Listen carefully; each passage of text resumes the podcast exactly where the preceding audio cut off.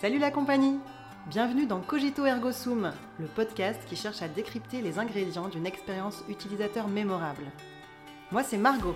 Je contribue à créer des expériences utilisateurs fluides et intuitives sur des logiciels, portails web ou applis mobiles depuis 2014. À travers ce podcast, j'ai envie de m'inspirer des expériences des autres. Je suis convaincue qu'il y a plein de points communs dans la création d'expériences utilisateurs, quel que soit le domaine. La prof qui prépare son TP pour ses élèves, le restaurateur qui travaille son concept de restaurant, ou les parents joués qui préparent le goûter d'anniversaire de leur enfant. C'est ce qu'on va explorer dans ce podcast. Quelle est la secret sauce des porteurs de projets qui ont réussi à créer une expérience utilisateur mémorable? Dans les épisodes précédents, j'ai rencontré des personnes issues de domaines variés qui travaillaient l'expérience utilisateur de manière intuitive. Cet épisode d'aujourd'hui est complètement différent dans la mesure où mes invités placent ce sujet au cœur de leur stratégie. Bonjour à tous les deux, bienvenue dans le podcast. Bonjour Margot. Bonjour. Bah, pour commencer, je vais vous demander de vous présenter rapidement, chacun à tour de rôle, et puis un peu votre parcours euh, jusqu'ici. Ok, très bien. Euh, alors, je suis Ossane Guillot, je suis chargée d'études patients à Nemera depuis maintenant un peu plus de 6 ans. Euh, mon rôle, c'est d'intégrer le patient durant l'ensemble de nos phases de conception et de développement de nos dispositifs. Euh, donc voilà, Grégoire. Bah, bonjour, moi je m'appelle Grégoire Gauthier, je suis ingénieur de formation et je travaille également chez Nemera avec Océane depuis euh, très longtemps. Et mon rôle est de prendre en charge tout ce qui est activité stratégique un peu moyen et long terme pour la société et à ce titre, j'ai entre autres contribué à, l'intégration de toutes ces démarches utilisateurs dans la société. Super. Donc toi, ingénieur de formation, toi, ta formation, c'était quoi? Tout pareil, ingénieur aussi. D'accord. Et alors, Nemera, en quelques mots, c'est quoi? Alors, je vais prendre la, main sur, euh, sur celui-là. Donc, Nemera, on est un, équipementier de, de l'industrie pharmaceutique. Et donc, le métier de Nemera, c'est de concevoir, développer et ou fabriquer ce qui permet d'administrer un médicament. Donc on n'est pas pharmacien, mais on va fournir un service au laboratoire pharmaceutique qui permet de conditionner leurs médicaments, que ce soit une poudre, un liquide, un gaz, un gel, que sais-je. Donc on est l'interface entre l'élément chimique, euh, qui est le produit actif pharmaceutique, et le patient. Mmh. Euh, donc avec quelques exemples concrets, on va faire euh, des stylos insuline, des inhalateurs pour asthmatiques, des colliers ophtalmiques, des du spray nasal, enfin tout, ce qui permet d'administrer un médicament à un patient. Voilà. Euh, donc ça c'est la, société Nemera et en quelques chiffres parce que c'est pas forcément l'objectif mais ça donnera un petit peu un, ordre de grandeur. Euh, Nemera donc on a une présence mondiale, c'est un petit peu moins de 3000 collaborateurs aujourd'hui. On a 6 euh, unités de fabrication réparties dans le monde, donc Europe, Amérique du Nord, Amérique du Sud. Et puis on, compte également une équipe de développement de produits, donc centrée sur la, conception de, nos systèmes de délivrance. Et là on compte à peu près 240 personnes, essentiellement réparties sur le, centre d'innovation qui est basé ici à Lyon, et puis également une antenne à, Chicago, et je n'oublie pas non plus une autre antenne située sur un de nos sites en Pologne. donc ça c'est un petit peu la, la force de frappe en termes d'innovation chez Nemera. Et un tout dernier chiffre, euh, en termes de nombre de dispositifs, pour donner un peu l'ordre de grandeur de, ce que l'on fabrique, on se plaît à dire qu'on fabrique à peu près 2 milliards de dispositifs par an. Euh, et dit autrement, on imagine qu'on a à peu près 60 patients qui, à chaque seconde, utilisent un de nos dispositifs dans le monde. Waouh C'est beaucoup. c'est une certaine responsabilité. Et évidemment, on a tous envie, on a tous été patients, on a tous dans notre entourage des mm. patients. Et la dernière chose que l'on souhaite, c'est d'avoir un dispositif qui ne marche pas quand on en a besoin. Donc il y, a, une, je dirais, une dimension éthique, une exigence de qualité, de fiabilité, qui en tout cas moi euh, me, permet de me lever avec bonheur et enthousiasme depuis 20 ans, ou plus de 20 ans, pour, euh, pour contribuer à cet effort-là d'amener à des patients des solutions qui facilitent leurs conditions. C'est rigolo parce qu'on ne connaît pas spécialement, enfin moi je ne connaissais pas le nom de Nemera. Et si je comprends bien, euh, dans, je rentre dans n'importe quelle pharmacie euh, il y a une bonne partie des produits, je ne sais pas quel, quel, euh, exactement, exactement, quel pourcentage, mais il y, a, plein de produits Nemera dedans. Quoi. Ouais, je ne saurais pas dire non plus, mais on a peut-être à 90% de ce que l'on fabrique qui est vendu en pharmacie. Mais effectivement, le nom Nemera, personne connaît et c'est bien normal parce qu'en fait, on est, on est complètement transparent. on est l'équipementier du laboratoire pharmaceutique. Donc, on est voilà, tout à chacun, on a pu être patient, on va acheter des, médicaments en pharmacie.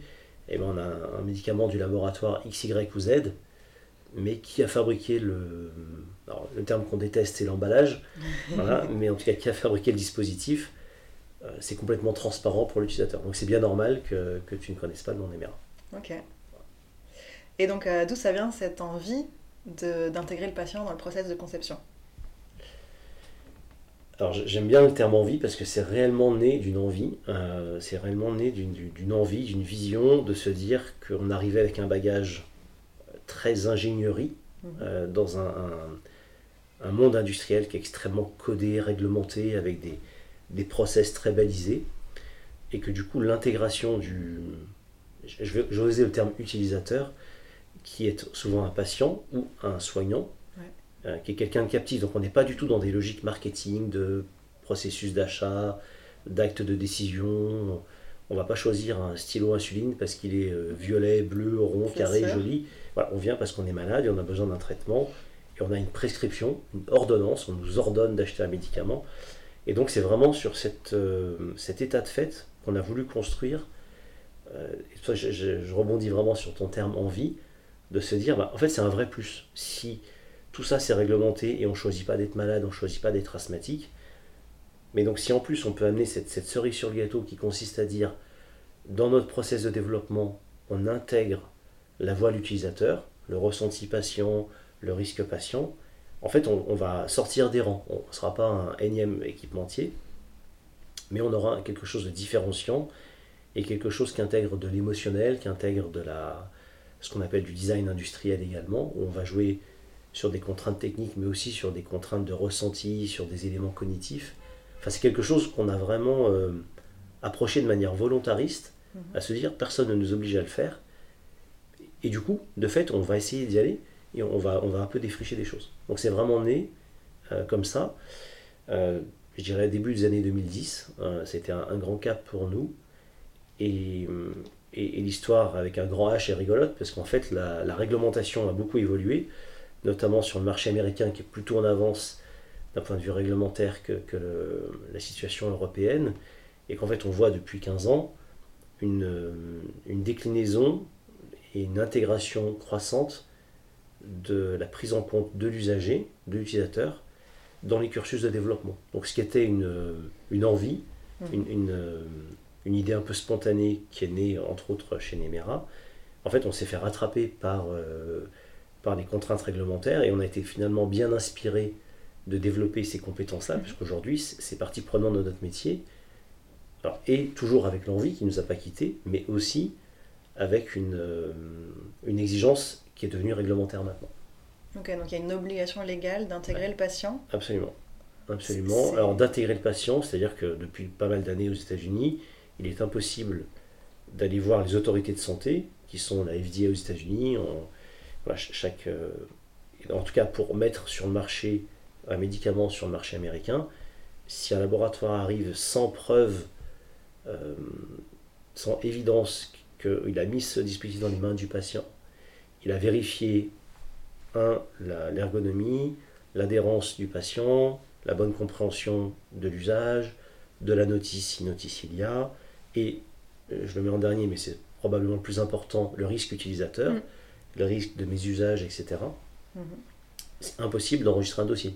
C'est un élément, c'est un prérequis d'avoir un chapitre autour de ce qu'on appelle la usability, euh, qu'on appelle human factor également, et, ça c'est une obligation légale euh, complètement ancré aux États-Unis depuis pas mal d'années et qui arrive en Europe petit à petit, qui n'est pas obligatoire aujourd'hui, mais qui est fortement recommandé. Et là, par contagion, ce qui se passe aux États-Unis arrive en Europe et dans d'autres euh, d'autres zones du monde également. je ne sais pas si tu veux rajouter des choses sur ça? Je pense que tu as très bien résumé euh, et donc, euh, juste pour rentrer un peu dans le détail de cette réglementation, c'est quoi, enfin, c'est quoi le, minimum euh, qu'il faut faire pour... Euh, Au minimum, il y a un test final qui est à faire toute fin du, projet pour valider le, que le dispositif il est sûr et efficace pour le... Enfin, sûr et... et qu'est-ce que je veux dire Ergonomique pour, pour, le, pour le patient. donc on va vérifier l'ensemble des étapes d'utilisation et vérifier qu'il n'y ait pas de risque lié à chacune de ces étapes. Donc là, c'est assez réglementé en termes de nombre de patients et nombre d'utilisateurs lors de chaque test. C'est euh, alors au minimum, il faut tester 15 euh, euh, utilisateurs par groupe d'utilisateurs. Donc c'est-à-dire que si un, un collier par exemple est utilisé par des patients et des soignants, il faudra tester avec 15 patients et 15 soignants. D'accord. et donc suite à ça, une fois qu'on a réalisé, enfin conduit le test avec les 15 personnes au minimum, on va réaliser un dossier qu'on va soumettre euh, aux autorités. J'imagine qu'il faut un, taux de réussite euh, supérieur à 85%. Ok, d'accord. Au minimum. Ouais, très bien. Et, après, si je complète ce que, ce que vient de dire Océane, euh, une manière très vulgarisée de le dire, c'est on passe le bac. Donc en fait, il faut passer le mm. bac pour obtenir cette espèce de, de case à cocher pour dire voilà, j'ai validé que mon système était, était compatible avec l'attente des utilisateurs. Mm. Et, par rapport à ta première question, en fait, on peut passer le bac euh, en candidat libre, mm. mais on peut aussi s'entraîner. Donc en fait, toute la l'astuce pour nous et, la, stratégie, c'est de développer des routines euh, pour augmenter les chances d'avoir le bac du premier coup. Parce que comme tu dis, il, faut, il faut réussir. Euh, refaire des tests, ça a un coût, ça a un impact en termes de timing, s'il faut refaire une boucle, modifier, etc. Donc on a tout intérêt pour réduire les risques, savoir où on va, et, ben c'est se jauger. Donc en fait, si je garde l'image du bac, mm. on en passe un seul. Mais nous, on a développé des tas de, pratiques dans nos activités de développement qui consistent à, le plus tôt possible, intégrer la voix du patient ou l'utilisateur. Mm.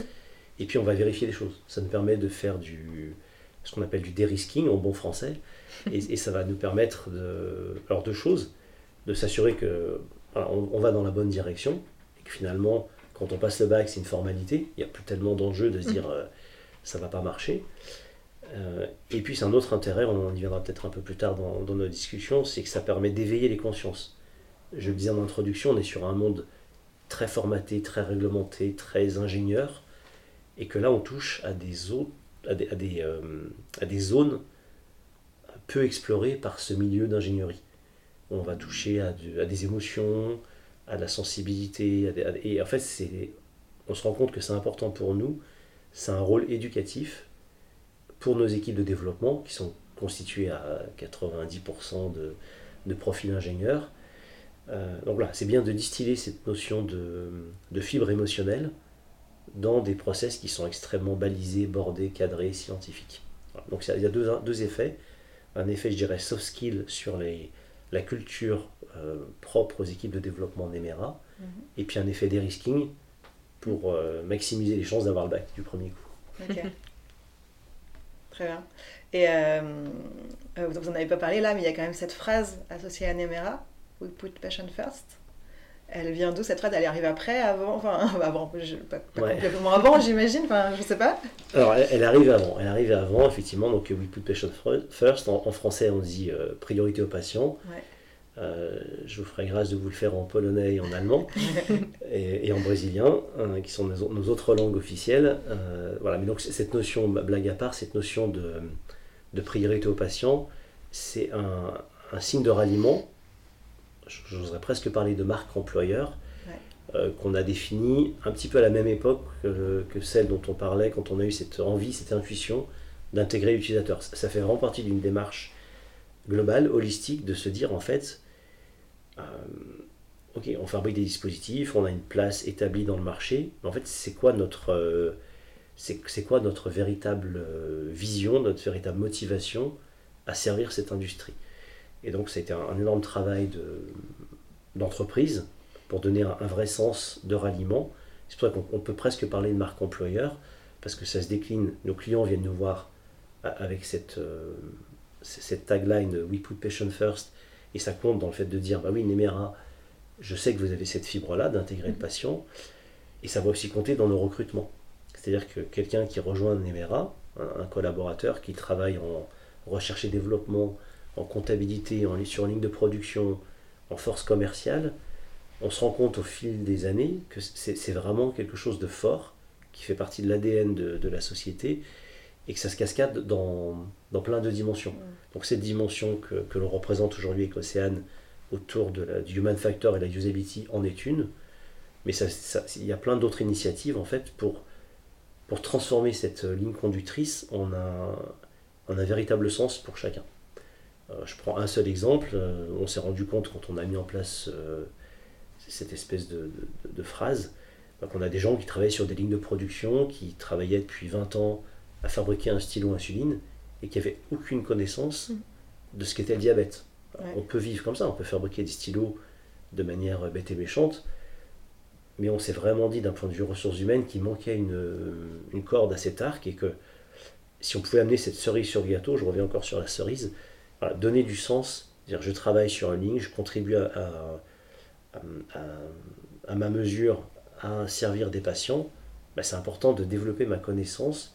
Personne n'est pharmacien chez nous et médecin, etc. On a très peu de connaissances médicales ou pharmaceutiques, mais on a, déroulé des initiatives de formation, de sensibilisation, avec des témoignages de patients qui viennent parler aux équipes, avec des, des supports pour, euh, pour vulgariser un petit peu ce que sont telle ou telle pathologie.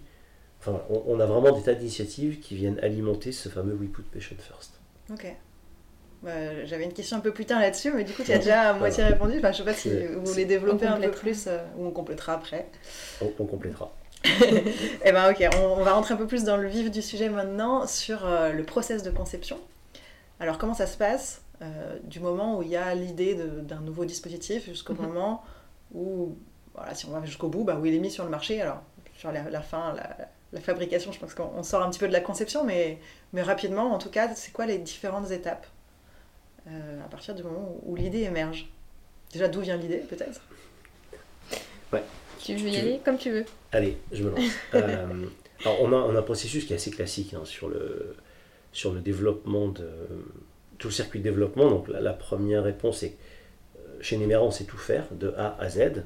C'est-à-dire qu'on intègre vraiment toutes ces phases de, conception et on est extrêmement intégré parce que ça, on, est sur un métier un peu pointu et qui nécessite des compétences en termes mécaniques, plasturgie, parce que la plupart de nos dispositifs bah, sont des, des composés euh, de pièces plastiques, de ressorts, de euh, seringues, d'aiguilles, que sais-je. Donc il y a vraiment une dimension mécanique, de connaissances mécaniques, de transformation de plastique, parce que c'est un, des éléments euh, majeurs de- qui constituent nos, nos systèmes, de connaissances pharmaceutiques, de connaissances réglementaires, etc., etc., d'intégration du patient. Donc c'est une réponse un peu longue pour dire qu'on est vraiment intégré. Voilà. Donc on a en interne toutes ces compétences-là. Et revenons à la question, on va partir. euh, on, on a deux manières en fait de partir euh, sur des, des idées de conception, des signaux faibles. On va être soit euh, tiré par le marché, donc sur une demande qui arrive d'un client ou quelque chose, on va vraiment mesurer une attente du marché euh, qui est exprimée par un client, euh, qui est exprimée d'un point de vue réglementaire. On peut avoir un, changement réglementaire qui va décider pour telle application de retirer tel ou tel produit. Donc en fait, on est capable d'identifier des besoins, soit parce que le marché les attend, soit parce que la réglementation va les imposer. Et donc ça nous donne de- du grain à moudre pour dire là, il faut inventer quelque chose. Donc là, c'est vraiment le marché Ouais. qui nous apporte des idées, mais on n'exclut pas non plus euh, les, les opportunités qui sont vraiment euh, ce qu'on appelle l'idée qui vient dans le train. Voilà, on a pas mal de Mhm. collaborateurs qui sont assez créatifs et on peut laisser divaguer son esprit, on bosse sur des systèmes. Et puis l'idée spontanée qui naît comme ça entre deux arrêts de métro, de se dire euh. Tiens, je pourrais faire un truc qui fait ceci, cela. Donc on a aussi une place dans nos process pour laisser émerger des, des initiatives. Alors il y a une sélection qui se fait un peu naturellement. L'initiative peut être euh, prometteuse et aller jusqu'au bout, puis elle peut s'arrêter euh, un peu naturellement. Et pour tout ça, on a des process qui permettent un petit peu de, de consolider ces idées, de les catégoriser par voie d'administration. Euh, ce qui est une richesse chez Nemera, c'est qu'on a- on, on touche toutes les voies d'administration, que ce soit la sphère ORL, le pulmonaire, l'injectable, le dermal ou le transdermal, euh, tout ce qui est application rectale, vaginale. En fait, voilà, on, on a un scope très très large de nos produits. Ouais. Et donc, on peut avoir des idées un peu spontanées euh, qui naissent et qui viennent rejoindre l'une ou l'autre de ces catégories. Et donc, ensuite, on va suivre des, des flux avec des, des responsables de gamme de produits, que ce soit des responsables techniques ou marketing. Donc on a des, des pilotages combinés. Mhm. Et puis euh, revenons à ta question sur vraiment techniquement comment ça se passe, ben, les phases de concept sont des phases plutôt divergentes. On va explorer différentes idées, on va vérifier le, potentiel d'un point de vue euh, faisabilité technique, le potentiel d'un côté utilisateur, c'est-à-dire que sans être déjà dans le test utilisateur, on va prendre le soin de se dire, ok, qu'est-ce que ça va faire côté utilisateur? En scénario d'usage Est-ce que c'est un, un coup à 24 étapes. Euh, est-ce que c'est une notice qui va mhm. faire 18 pages Voilà, je, j'exagère, mais euh, on va prendre en, compte l'impact sur l'utilisateur de cette nouvelle idée. Mhm. Et puis cette idée, elle va être filtrée sur des tas d'autres domaines, sur l'impact, euh, quel va être l'effort réglementaire pour mettre ce système-là sur le marché. Si par exemple, il met en œuvre, je sais pas, un nouveau matériau innovant, etc., mais qui va, être, qui va nécessiter des tas de vérifications auprès des autorités on va intégrer ces notions-là. On va intégrer également tout ce qui est propriété intellectuelle. C'est bien d'avoir une bonne idée, mais si elle est déjà inventée et protégée par le petit copain, mm. on va éviter d'aller se, se, mettre dans, dans, le mur. Et à l'inverse, si l'idée est libre, on va s'empresser de la, la, breveter pour protéger notre, notre invention. Donc on, on, a des processus assez classiques avec des métiers supports. Et donc on se forme en équipe projet avec un, un cœur d'équipe projet qui est essentiellement technique euh, et qualité, puisque la qualité fait vraiment partie prenante de nos, de nos missions. Et puis autour de cette, ce, noyau projet, on a des tas d'activités support, celle qu'on représente avec Océane en est une parmi plein d'autres, et on amène du support aux équipes projet. Et pour finir sur euh, cette longue réponse en termes de process de développement, on, on, va avoir des phases de maturité, donc de quelques idées qui vont être des, des esquisses, des, des, solutions très digitalisées en termes de, conception sur ordinateur. On va aller sur des prototypes euh, très rudimentaires, euh, faits avec euh, des imprimantes 3D, différentes techniques de prototypage qui permettent très rarement d'avoir un produit parfaitement fonctionnel. Mais on aura une idée, mhm. ce qu'on appelle un, prototype basse fidélité, mhm. qui est parfois fonctionnel, mais partiellement parfois pas du tout, qui est juste une forme, et puis on va ensuite on va dérouler un petit peu la, suivre le fil de la rivière, on va en avoir en général plus que un concept, avec des variants, des embranchements, on va les pousser un cran plus loin, on va en sélectionner un qui est plus prometteur, qui coche le plus de cases dans ce qu'on a pu euh, envisager avant en termes de propriété intellectuelle, satisfaction patient, euh, bilan technico-économique, etc., etc., faisabilité. Et puis ce produit-là, on va le, il va rentrer dans un cycle de conception détaillé très poussé, où on, aboutira avec des prototypes parfaitement fonctionnels, euh, qu'on qualifie de représentatifs de ce que serait une production réelle, euh, très grande série derrière. Et s'ensuit derrière des phases de test dans un environnement laboratoire, euh, donc laboratoire au sens évaluation des performances, mhm. qui laisse, je dirais, aucun hasard à, l'extrapolation de la performance. Ce qui caractérise notre métier, c'est qu'on fabrique des produits pour des médicaments qui sont diffusés de manière assez euh, massive. Euh, donc dit autrement, on fabrique des produits en très grande série. Et quand on fait cette phase de développement, on doit prendre une décision importante qui impacte des gros investissements de production en très grande série euh, sur quelques centaines, sinon quelques milliers de, de systèmes. Donc je reformule le, le challenge pour nous, c'est que sur quelques milliers de systèmes, on va prendre une décision sur la robustesse de ce produit-là pour l'extrapoler et installer des lignes de production qui vont être capables d'en fabriquer des centaines de millions pendant plusieurs années, voire plusieurs décennies. Donc le, le facteur d'extrapolation, il est extrêmement important et extrêmement impactant. Si on se trompe, si on intègre, euh, mm. c'est-à-dire si on valide un produit qui semble fonctionner mais qui n'est pas robuste, on, va droit à l'échec, c'est catastrophique. Pour nos clients, pour nous, ça a un impact considérable en termes de, de gâchis économique. voilà, c'est vraiment une chute importante. Et en fait, la question que tu posais tout à l'heure, nos produits, ils sont jamais commercialisés à vide. Ils, sont, ils ont une vie qui est toujours associée à la vie d'un médicament. Mhm. Donc si on, on prend une mauvaise décision, qu'on va dans un cul-de-sac, non seulement on va stopper un projet et laisser des plumes sur ce projet en termes de dispositif, mais ça va avoir un impact sur la ligne principale qui est la commercialisation, enfin, le développement Mm. dans le but de commercialiser une nouvelle molécule. Oui. Donc l'impact, il est colossal. il est gigantesque, ouais. D'où le, le fait d'avoir des équipes de développement massives. On on parlera peut-être de. Mais, mais on a des, des temps de développement qui sont extrêmement longs par rapport à d'autres industries. Euh, mais c'est pas qu'on se tourne les pouces, c'est pas qu'on coupe les, les cheveux en, en 16, c'est qu'il y a vraiment des. Voilà, on, on ne peut laisser aucune place au hasard, aucune incertitude, parce qu'en fait, tout ce qui va être figé, et on, on aime bien le terme figé, parce qu'à un moment, on, on arrête tout, et notre conception, elle doit être parfaitement définie pour être extrapolée en termes de fabrication. C'est rigolo, ma dernière euh, interviewée, ma dernière invitée, c'était euh, quelqu'un qui travaille dans le monde de l'automatisme et qui nous expliquait justement les lignes de prod, euh, comment elle, elle paramètre les machines, etc. Et on discutait du, de dans quelle mesure on peut modifier s'il y a quelque chose qui est mal paramétré, justement. Et donc, évidemment, c'est pas simple sur des machines spéciales qui, qui ont été euh, développées exprès pour un seul usage. euh, ben, on ne change pas comme ça. Donc, euh, Alors, on ne peut pas changer, et ça, c'est vraiment inhérent à, à- à l'industrie pharmaceutique, à, des, à des- ce qu'on appelle des processus de validation. Et en tant que, que sous-traitant, équipementier de cette industrie-là, on se doit de, voilà, de, de coller à cette, cette dimension normative. Donc, effectivement, dans ce que tu dis, non seulement on ne peut pas changer les réglages techniquement, mais en fait, c'est une interdiction réglementaire ah oui, une fois que ça a C'est été validé, on, on doit, on doit vraiment border nos plages de fonctionnement, nos Mhm. fenêtres de, de réglage, et on n'est pas autorisé à sortir ces fenêtres de réglage. C'est pour ça qu'on parle de robustesse et qu'il y a un vrai lien entre la, le développement d'un produit et sa fabrication en très grande série. Mhm. Et le succès n'est pas, on peut avoir un, un produit qui est génial sur le plan technique, mais qui est impossible à fabriquer de manière industrielle.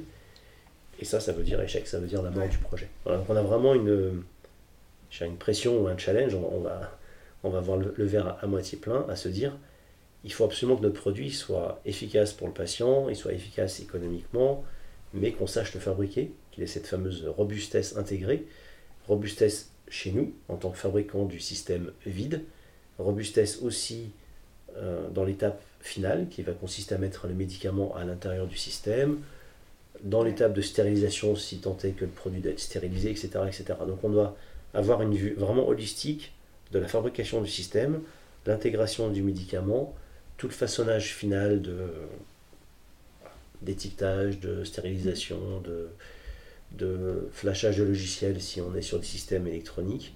Voilà, on, doit, on doit vraiment avoir cette connaissance-là complète. Ouais, donc vous mesurez tout ça à cette- étape-là en faisant des tests répétés euh, sur plein d'échantillons, plein de, enfin, plein de, dis- de- ouais, de, dispositifs euh, les mêmes mais différents pour vérifier que. Donc on, fait des mini-lots de, dispositifs, tu as raison, et puis aussi on développe les, méthodes de test. En fait, le, le- le diable est vraiment dans le détail, donc la, définition du cahier des charges et de l'exigence en termes de performance est aussi définie à ce moment-là, et elle va nous suivre jusqu'à la fin de la mort du produit finalement. C'est-à-dire que comment j'évalue telle ou telle euh, performance, par exemple d'un spray nasal, eh bien on a des systèmes qu'on va définir en phase de développement et qui vont suivre le produit dans, sa, vie- dans tout son cycle de vie. Ce sont les mêmes méthodes qui seront utilisées pour faire de la- la- du suivi de production, du suivi de qualité de production tout au fil de son, de son existence. Ce sont les mêmes tests bien souvent qui seront utilisés par nos clients pour faire du contrôle qualité à réception de nos produits vides. Enfin voilà, il y a vraiment une importance de développer le système, mais de développer aussi la méthode de test qui est, euh, Ouais. qui est attenante. Voilà, c'est vraiment un, un pack. voilà. Un pack qui est difficilement dissociable. Ouais, c'est intéressant. Ça me rappelle beaucoup euh, ce qu'on fait. euh, alors moi, je suis rarement dans ce genre de projet, mais on a des, des projets euh, qui sont dans le, le domaine de l'aviation, par exemple, Mhm. ou, de, ou bah, du médical, des fois, dans des, des, des secteurs qui sont très normés, justement. Et on a des équipes en interne où il y a... Enfin, on a, j'ai des collègues qui travaillent sur des logiciels grand public où c'est du développement classique, et puis j'en ai d'autres qui travaillent sur ce genre de projet. Et euh, il y a beaucoup, beaucoup de normes et de vérifications qu'ils doivent faire au quotidien pour s'assurer que euh, bah, de la qualité en fait de ce qu'ils produisent et que euh, bah, l'avion il va pas se planter euh, quand euh, il y aura pas de bug en fait dans le logiciel, le logiciel qui va être intégré dans dans, dans l'avion ou dans quoi que ce soit, ou dans, dans un dispositif médical. Et du coup, ouais, j'ai l'impression qu'il y a vraiment cette, cette différence avec du logiciel grand public Mm. ou un produit grand public, si on, j'imagine, euh, je sais pas, quel- un dispositif non, non, non médical où il n'y aura pas toutes, toutes ces normes, où il y aura quand même des vérifications à faire, de dangerosité, etc., mais qui sera, qui sera beaucoup moins poussé. Exactement. Et, peut-être pour illustrer ton propos, euh, le meilleur exemple qu'on on peut, euh, on peut prendre, c'est un- une industrie qui n'est pas très loin de l'industrie pharmaceutique, qui est le monde cosmétique, Ouais. où finalement on aurait quasiment les mêmes produits. C'est-à-dire quand on, on y réfléchit, une pompe qui sert à, à faire un spray nasal ou une pompe qui sert à diffuser un parfum, c'est peut-être techniquement le même produit, Mhm. mais les exigences réglementaires, Ouais. le, la- le- le cycle de développement, Mhm. en fait, parce fait que que le même produit a, a deux vies totalement le parfum, si tu fais deux pchits et qu'il n'y a pas le, la même Ouais. volume, on s'en fout quoi. Alors, il y, a- probablement des tas d'exigences, des tas de contraintes. hein, Je ne suis pas en train de dire que c'est facile, mais c'est cette dimension vraiment réglementaire bordée. Et tu citais l'aéronautique, on cite souvent le, le monde du nucléaire aussi, Oui. euh, qui est un autre monde très bordé. En fait, on, Mm. Ouais. voilà, les produits n'ont rien à voir, mais on est un petit peu, euh, on retrouve des similitudes entre ce qui se passe dans le, le côté normatif du monde pharmaceutique et les deux mondes que tu citais, donc aéronautique et puis je rajoutais le nucléaire. Ouais. complètement. Ok. Ouais, c'est intéressant. C'est... Et du coup, euh, par rapport à l'intégration de la usabilité, j'ai l'impression que dans ces domaines-là, finalement, cette partie-là, elle est un Mhm. petit peu. C'est, c'est la cerise sur le gâteau, comme tu disais tout à l'heure, c'est, c'est- c'est le petit bonus, mais c'est pas le cœur du sujet, quoi. Et ben, on va intervenir euh, vraiment durant l'ensemble de, de la vie du projet, euh, aussi bien du début jusqu'à la fin. Euh, au début, on va pouvoir récolter un maximum d'informations auprès des patients ou professionnels de santé pour savoir ce qu'ils utilisent à l'heure actuelle, les besoins qui sont inachevés, les difficultés qu'ils rencontrent au quotidien pour éviter de refaire les mêmes erreurs sur un futur produit. Mhm. Euh, voilà, donc ça va être euh, récolter un maximum d'informations aussi bien sur l'environnement, leur quotidien, comment ils s'administrent euh, au quotidien. Après, dans la partie conception, on va générer différents concepts. Il y aura toute la partie sélection de concepts où justement on va pouvoir mettre dans les mains d'un patient différents prototypes ou même juste différents visuels pour qu'ils nous- partagent euh, leur avis sur euh, ce qu'ils aiment, ce qu'ils n'aiment pas, euh, ce qui est facile à prendre en main, à ouvrir. Donc nous, on va pouvoir faire une première étape de sélection pour euh, se concentrer sur euh, un dispositif potentiellement. Euh, une fois qu'on aura du coup ce dispositif qui aura été un petit peu plus abouti, un petit peu plus finalisé, on va pouvoir en mettre en place un deuxième type de test qui va être de vérifier euh, vérifier aussi bien euh, euh, les étapes d'utilisation que la notice, le packaging, toutes les informations qui sont associées. Mhm. Et enfin, il y a le test final de- dont je parlais tout à l'heure ouais. pour valider le, le dispositif. Tu dis nous, c'est une équipe. euh, Alors, je travaille toujours en collaboration avec les équipes projet euh, parce qu'à la base, euh, les besoins viennent de leur côté et donc ils, me font, ils font appel à enfin, à l'expertise usability pour, euh, pour réaliser ce genre d'activité, ce genre d'études. D'accord. Toi, tu es toute seule au sein de Nemera sur cette euh, thématique précise. Et les équipes font appel à toi euh, sur toutes ces étapes-là, quoi. C'est ça. Ok. Alors, Avec- je, je précise qu'on effectivement, on, on a présenté un petit peu Itnemera. Ouais. Alors, Océane, elle, elle est toute seule sur le, le Sur site Lyon. de Lyon, avec parfois des aides de stagiaires, etc. Euh, et puis, cette euh, intégration avec les, les équipes projet.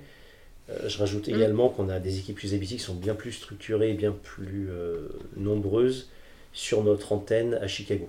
Parce que Mm. tout à l'heure, on le disait, les, les, la FDA, donc les États-Unis, sont un peu plus en avance que la, la zone Europe en termes d'intégration de, de l'usage. Et cette, cette branche, en tout cas nos, nos, nos confrères américains, ont vraiment développé, on en fait une expertise depuis pas mal d'années. Et qu'on a un peu plus de 30 personnes dont le quotidien est de, travailler autour de la usability sur, le- sur le site de Chicago, avec une dimension, je dirais, euh, service support en interne dans le mode projet, donc exactement ce que Océane vient de nous décrire, et puis également une activité vraiment en service, donc on est en service pour des clients extérieurs, donc il est pas rare euh, que l'on amène juste ce, servir, ce service usability Mhm.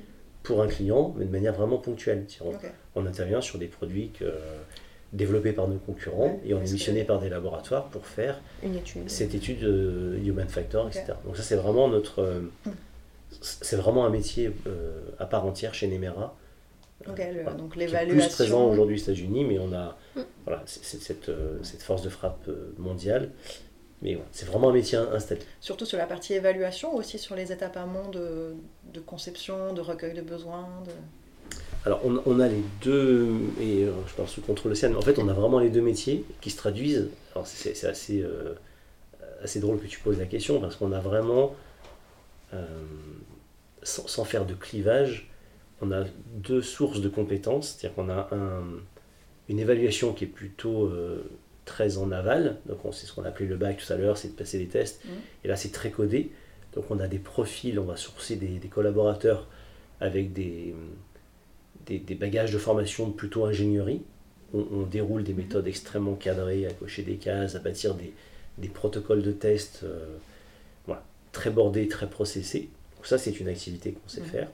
Et puis on a une autre activité sur laquelle on a, on a recours à, à une autre typologie de, de compétences. On est plus sur des profils designers, euh, des ergothérapeutes, des, euh, ethnographes. On a vraiment des tas de métiers en fait sur des phases très amont. Donc il y a ceux que décrivait Océane, où on va intégrer des utilisateurs, on va les questionner. Euh, ce que l'on fait également sur, la, sur le site américain, c'est qu'on est capable de suivre, on- va vraiment in situ avec l'utilisateur. On, on parle là des patients, mais euh, j'ai un exemple en tête, on va suivre des infirmières au bloc opératoire, on va vraiment retracer avec elles leur quotidien, le cycle d'usage de telle ou telle Mhm. opération, de tel ou tel pouce seringue, que sais-je. Et puis on va vraiment euh, tracer avec elles toute l'expérience utilisateur, la préparation du système, les étapes Mhm. d'usage, les étapes de nettoyage après usage, etc. Et, et ça va nous faire vraiment la matière première. Mhm. Euh, voilà, si demain on était missionné pour concevoir le pouce seringue du futur ou le, le stylo à insuline nouvelle génération, on a tous des idées. Mhm. Mais c'est des intuitions et on n'est pas utilisateur. Donc la première chose que l'on fait, et ça revient à ta question sur les développements, c'est qu'on on va directement voir l'usager, qu'il soit patient, professionnel de santé, et ça se passe par des observations, Mhm. ça se passe par des interviews, ça se passe par des tests avec des... Voilà, c'est ce qu'expliquait Océane, avec des différents schémas. Ça peut être. Purement virtuel euh, au départ, Mhm. mais en tout cas on a toutes ces compétences-là. Ok, Ah, c'est super. Donc c'est vraiment les mêmes méthodes que nous on utilise dans le logiciel euh, observation, entretien, euh, test de concept euh, et test utilisateur. Quoi. Ah, c'est, c'est marrant. je, je me rendais pas compte euh, à quel point c'était similaire en fait. Et alors euh, pour toi Océane, qu'est-ce qui est le plus important dans ton travail?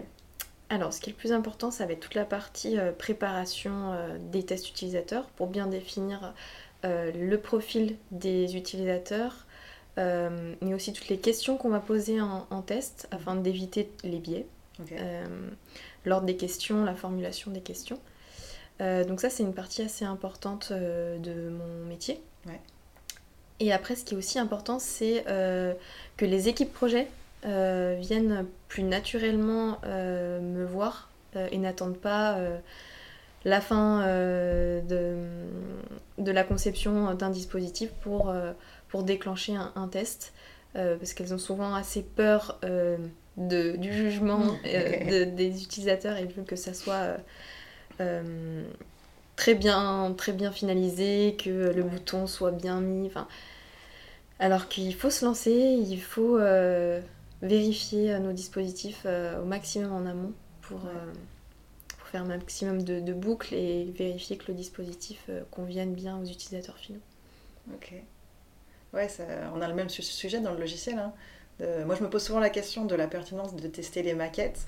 Alors, on, on le fait souvent, euh, mais euh, c'est c'est pas aussi réaliste que bah, forcément hein, que quand c'est développé.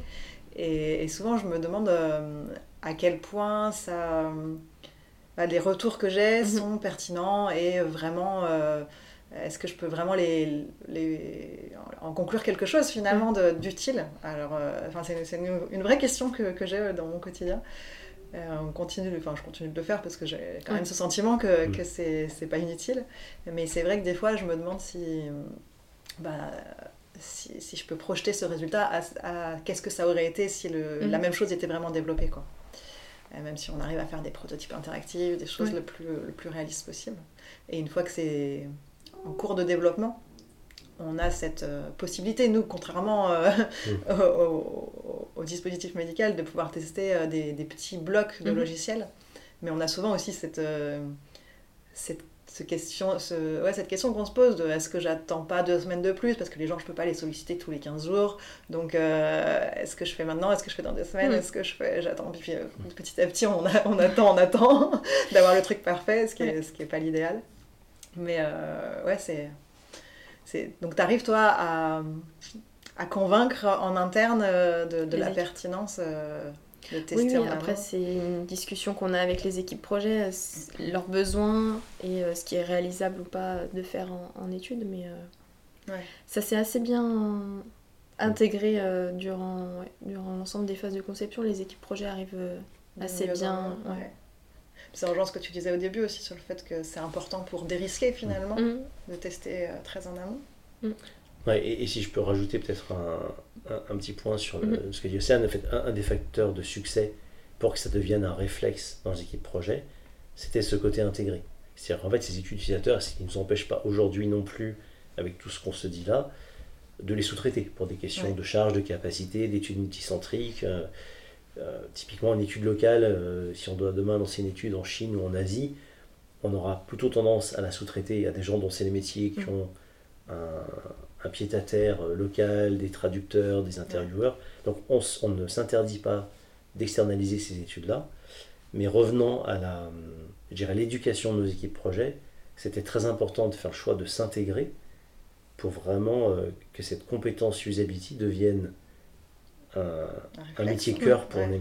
et un réflexe. Et donc par contagion, mm. parce que Yossian, en termes de, de, de conversion, d'évangélisation des équipes projet, ils sont parfois un peu réticents, alors par, euh, par excès de. de perfectionnisme, par, euh, j'y vais mais j'ai peur. Et en fait, je pense que ça les a un petit peu décomplexés. Et voilà, on amène tout service, on leur facilite la tâche sur la, la conception de l'étude. Mhm. On en reparlera, mais il y, a, une vraie intelligence aussi sur comment bâtir une étude. Et lancer un, un test utilisateur, si on ne sait pas ce qu'on cherche, bah, il y a de grandes chances qu'on le fasse pour rien. Donc en fait, quand on lance une étude, il ne s'agit pas d'introduire un biais, mais si on n'est pas clair sur à quelle réponse, on, enfin, à quelle question on veut répondre, autant pas lancer test. Donc là, donc, dans ce travail d'éducation, il y a le réflexe de je vais voir l'utilisateur, donc ça demande beaucoup d'humilité, et puis ça demande aussi un, peu de synthèse, euh, de, s'éclaircir la tête en disant, bon, là, qu'est-ce qui est important, qu'est-ce que je dois fixer maintenant, qu'est-ce que je fixerai plus tard. Et, et le dernier point que j'apporterai là-dessus, le fait de dérisquer, ça permet aussi de décomposer un peu un produit. On s'est rendu compte euh, aussi à l'usage quand, quand on arrive très tard, il y a le risque de bah, ne de, pas passer le test. Mhm. Et puis un deuxième risque, c'est qu'en fait on va tester des choses, on, veut tester trop de choses, on veut tout vérifier. Et donc on se retrouve avec des tests où on, littéralement on, écrase le patient, euh, qu'on va charcuter pendant une heure, aller chercher des tas de questions. Et en fait, ça, on est sorti de ce monde-là. Je pense qu'on a appris de, de nos erreurs ou de nos imperfections et qu'on a arrêté d'assommer des patients avec des, des, questionnaires non comme un jour sans pain. Et on a, on a un peu, enfin je pense qu'on a gagné en, en pertinence parce qu'il y a des petites questions, de répondre à des petites questions qui sont... Elles, deviennent annexes en fait, elles deviennent des non-sujets. Mais si on ne les traite pas au cours du développement, elles s'accumulent et puis le jour où on passe le bac, on a une épreuve qui dure. Euh, ouais. C'est du contrôle continu finalement. c'est ça. Et, en fait, je vois vraiment un intérêt pour moi dans. On a, voilà, on a appris avec tout ça. Et le fait de dérisquer, on, on est devenu plus synthétique, euh, plus, euh, plus aiguisé sur qu'est-ce qu'on cherche réellement à obtenir de la part du patient.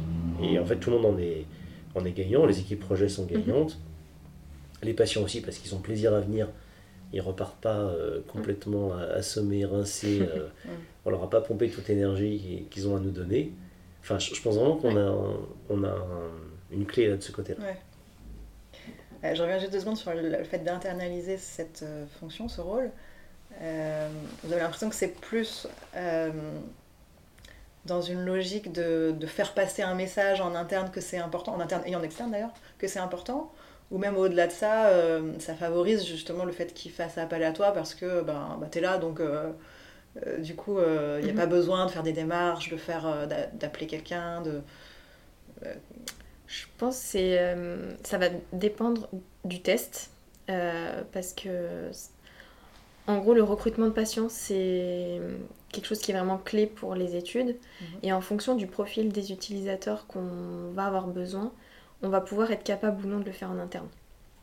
Je donne un exemple. euh, si on cherche euh, 30 patients atteints de polyarthrite rhumatoïde euh, âgés entre 65 et 85 ans, ça va être euh, assez compliqué pour nous de recruter ce genre de profil. Ouais. C'est pour ça qu'on va en général faire appel à des sociétés externes euh, quand euh, on sait déjà d'avance que le recrutement va être compliqué. D'accord. Euh, donc il y a ce genre d'études euh, qu'on va facilement euh, externaliser. Donc dans ces cas-là, ça, ça Ouais. aide pas spécialement d'avoir internalisé le rôle. Et après, euh, bah, on peut facilement internaliser le- l'ensemble des, des- des petites, des petites activités usability euh, au sein de Nemera. Donc les... Mais en tout cas, ce qui, est indéniable, c'est que le côté euh, intégré est, un, un énorme levier pour démocratiser. C'est-à-dire Ouais. qu'en fait, euh, c'est un petit peu peut-être le sens de ta question aussi, c'est si une équipe projet, même si on les encourage à, à- à recourir à des tests le plus régulièrement possible, Mm. euh, ce qu'on a pu dire avant de- du syndrome de perfectionniste, etc. bah là, si je dois passer une, faire une demande d'achat, faire une, Oui. un appel d'offres, etc., c'est un énorme frein. Ouais. Euh, que de descendre d'un étage et frapper à la porte d'Océane en disant euh, voilà, je me pose des questions, est-ce que ce serait pas opportun de faire un test maintenant? Donc c'est sûr que c'est un. L'intégration est un, est un élément facilitateur, c'est indéniable et on, Mm. on mise là-dessus. Quelque part, on investit dessus.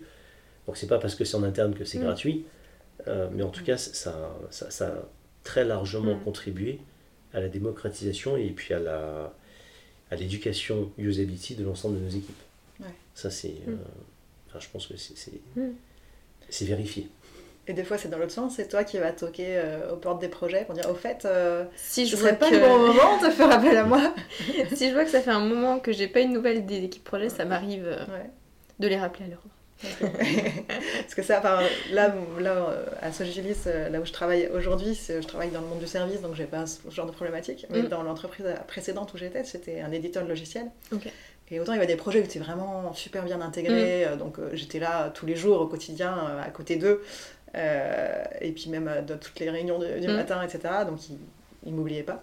Puis il y avait d'autres où j'étais beaucoup moins intégrée, et si j'allais pas les solliciter, euh, c'était difficile en fait de. Ils n'avaient pas de réflexe quoi.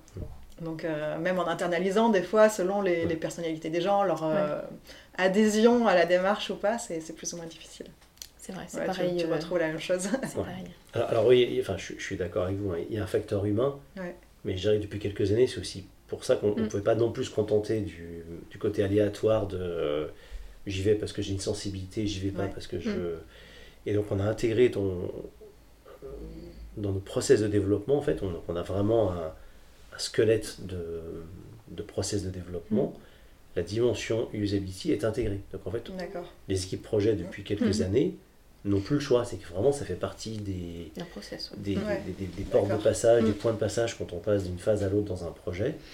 Et C'est voilà, c'est pas juste euh, laisser au libre arbitre de tiens, j'ai- envie d'y aller. Ouais. C'est voilà, à telle étape, je dois donner un rationnel que j'ai fait et si j'ai pas fait, je dois expliquer pourquoi j'ai décidé de pas le faire. En tout cas, c'est pas. euh, C'est plus optionnel. voilà, c'est pas soumis à tiens, bah, je, je- je- Ouais. voilà, le, le- ce Ok, qu'on appelle le facteur super, ouais. aléatoire de j'y Ouais, vais, j'y pas. C'est vraiment le, le euh, process usability et un process à part entière. Mm. Et il vient se greffer sur notre, euh, notre processus global de développement. Mm. C'est c'est pas un truc complètement ouais. indépendant. Donc ça, c'est vraiment acté. Quoi. Ok. Très bien. Euh, je reviens sur un autre truc que tu as mentionné tout à l'heure. Tu as parlé de- d'autres pays. euh, si on avait un marché en, en Asie, par exemple. Euh, et je me, ça m'a fait penser à cette question. Est-ce que euh, bah, quand vous faites un test sur un produit, vous testez en France sur des patients français euh, Est-ce que vous testez aussi dans d'autres pays où, où- où ils vont être vendus? Parce qu'il y a des différences culturelles. Comment ça se passe? Ça va dépendre du, de, de la zone de distribution de nos dispositifs. Ouais. Mais en général, oui, il va falloir tester avec les utilisateurs finaux, au plus près de- des utilisateurs finaux. Euh, donc ça, oui. Euh, Alors, il y, a- il y a un changement il Il y y a l'impact réglementation. culturel. Donc, Ouais. voilà. enfin, donc, par rapport à ces questions, effectivement, c'est un- une discussion qu'on a au cas par cas avec nos clients. Mm.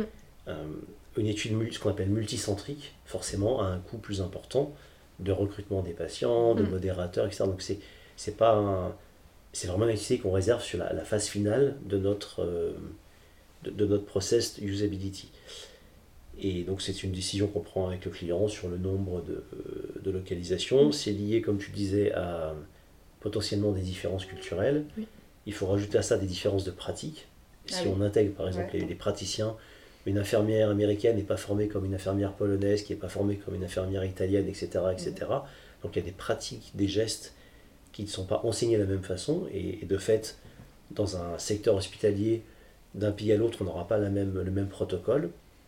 Et puis il y a une troisième dimension qui est aussi importante, c'est en termes d'usage. En France, on a un regard un peu biaisé parce qu'on a un système de santé qui est, euh, qui est ce qu'il est, mais qui est extrêmement cadré, extrêmement euh, favorable.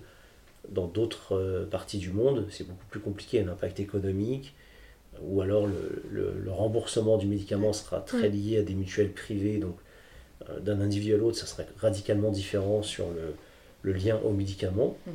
Et donc ça, l'impact, on, rejoint sur cette dimension culturelle, mais c'est, pas très bien. Mais en France, je pense que l'accès euh, très démocratisé, très euh, assisté à une couverture sociale, y compris à, du remboursement de médicaments, la dimension de gâcher, de jeter, j'ai un médicament, j'ai droit. Pour beaucoup de gens, ils l'ont pas payé parce Ouais, que ouais. euh, On voit même la pas combien sécu, ça etc. coûte On- voit pas, Ouais. n'a pas de notion et du coup on n'a pas, on n'a pas la sensation- le sentiment d'avoir de la valeur et jeter. Donc des gens ont des médicaments périmés, ils vont demander euh, un peu plus même s'ils n'ont pas utilisé parce qu'ils y ont droit. C'est très français, très franchouillard comme culture. Dans d'autres pays, il y a une sensibilité sur... C'est un vrai achat et c'est un vrai... euh, c'est c'est presque révoltant de le dire, mais c'est un vrai luxe de se soigner. Et du coup, la relation avec le dispositif, en termes de qualité, en termes de service rendu, en termes de, de ce que je ne vais pas consommer, parce que bah, mon traitement était Mm. sur 30 jours et j'ai acheté un, un dispositif avec 60 jours de traitement. Enfin, il y y a des, il y a des dimensions qui sont voilà, culturelles liées au, au régime social qui sont vraiment enfin, très contrastées. Et ça, on l'a expérimenté sur des Mm. études multicentriques. C'est euh, c'est très intéressant et ça nous donne un- pas mal de recul de voir vraiment les spécificités par pays. Ouais. Donc c'est Ouais, c'est c'est- vrai c'est que flagrant. j'avais- pas pensé à ça, mais c'est vrai que ça Ouais. doit changer complètement. Vous La- avez des, anecdotes ou, euh, ou un, un exemple à donner qui illustrerait ça? Euh, récemment, on a fait une étude euh, commune avec euh, donc Inside Chicago. Ouais. Euh, et oui, les pratiques euh, des systèmes de, des infirmières euh, sont totalement différentes. Elles n'ont pas les mêmes responsabilités euh, euh, à Chicago qu'en France. Euh, en France, ça va être plutôt le médecin qui va réaliser les actes euh, plus euh, chirurgicaux. Qu'aux États-Unis, une infirmière ou même une technicienne va pouvoir ouvrir une seringue, la manipuler, alors qu'en en France, c'est- différent. Donc, ça veut dire qu'on vise pas les mêmes personnes, pas le même ouais pas le même public pas le même euh, niveau de de formation Ouais. Euh, donc l'usage n'est pas forcément le même Ok. donc euh, c'est intéressant et c'est complémentaire du coup de faire plusieurs études euh. Merci d'avoir écouté cette première partie de notre épisode. N'oubliez pas de vous abonner pour ne pas manquer la suite de cette discussion.